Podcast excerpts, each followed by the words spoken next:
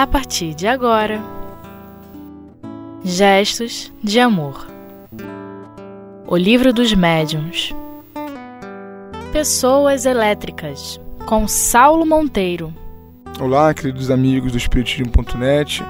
É com muita alegria que nós estamos aqui mais uma vez estudando o Livro dos Médiuns. E nesse momento, no capítulo 14, onde Kardec intitula Médiuns, e no iníciozinho desse capítulo, falando de mediunidade de efeitos físicos, ele propõe um subtítulo que é Pessoas Elétricas. É o item 163, é um item bastante curtinho, mas com uma informação é, bem diferente, é, bastante incomum e que nós vamos estudar hoje.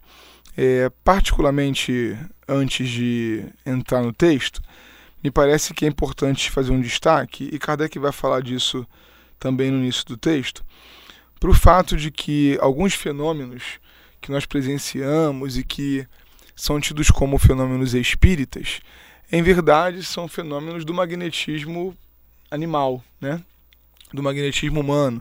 Fica a indicação, talvez, da maior obra é, sobre isso, pelo menos conhecida no português, de Micaelos, é, Magnetismo Animal em que ele vai abordar para nós um sem número de casos em que os hábitos e a carga fluídica, digamos assim, é, de cada médium altera a constituição do ambiente em que os fenômenos de efeitos físicos ocorrem e muitas vezes produzem determinadas ações sobre a matéria sem a interferência de um espírito.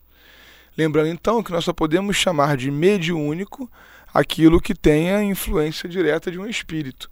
Só poderíamos chamar, então, em última análise, de fenômeno espírita aquilo que é produzido por um espírito através de um médium, mesmo que seja um fenômeno de efeitos físicos e não inteligentes, se é produzido pelo fluido do médium, então é um fenômeno anímico, é um fenômeno do magnetismo e não necessariamente espírita.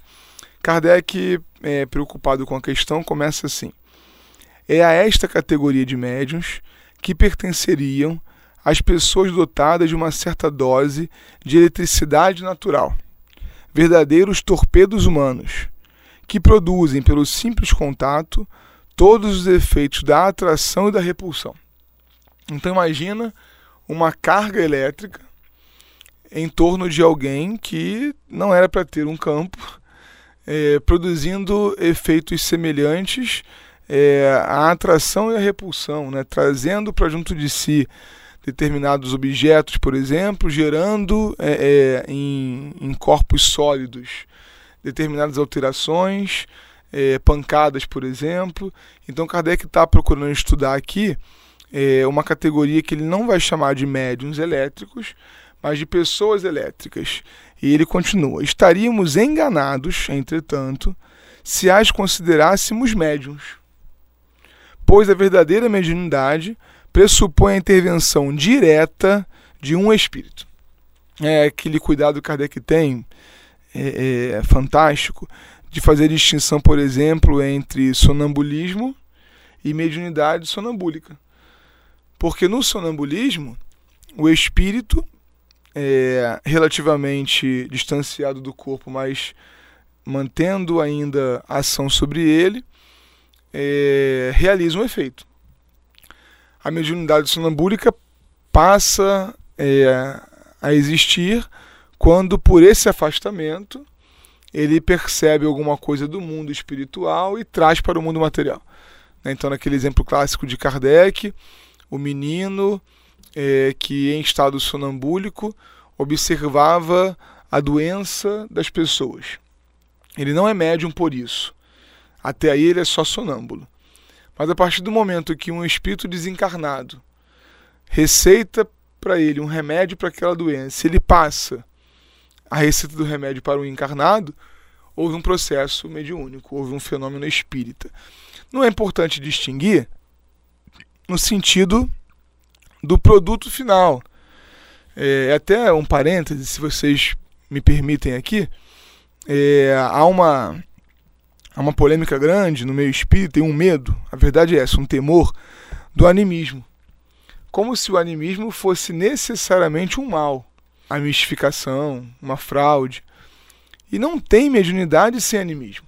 Kardec diz que não há fenômeno sem influência do médium, ou uma influência é, material, orgânica, que sempre existe, ou uma influência moral, né, que dificilmente não vai existir. A participação do médium se dá no, no fenômeno em si e no conteúdo gerado pelo fenômeno. Não há nenhum problema com isso. É, Kardec abstraiu isso do seu método.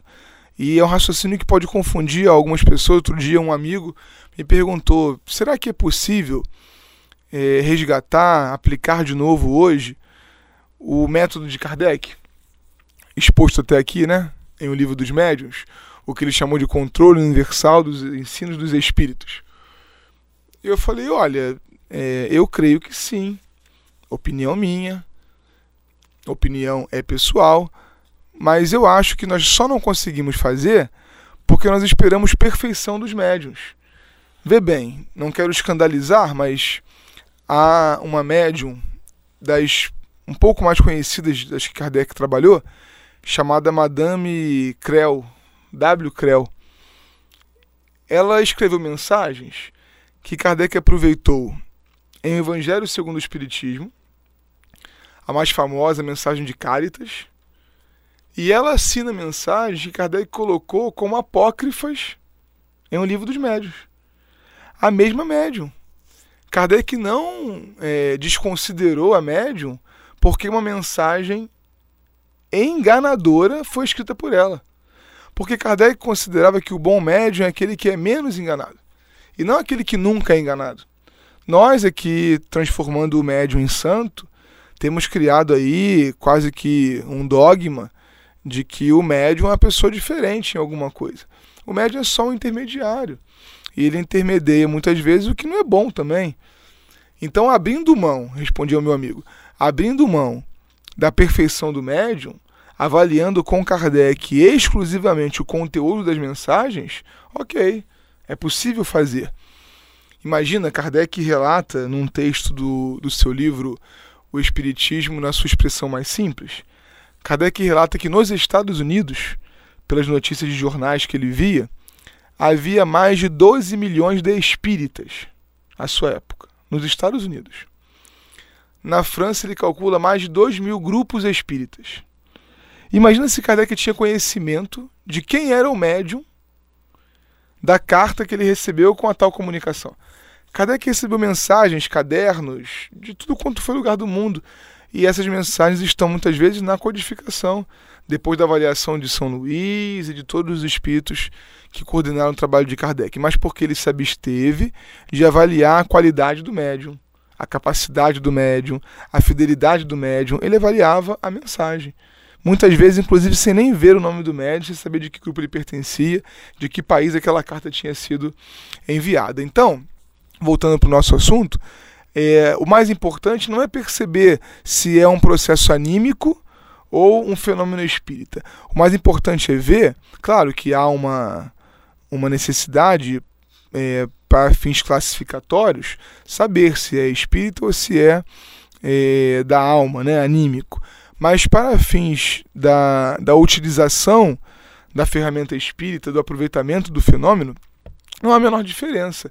A questão é que, nesse caso aqui, por exemplo, digamos as pancadas, elas eram realizadas sem que nenhum tipo de efeito inteligente se revelava.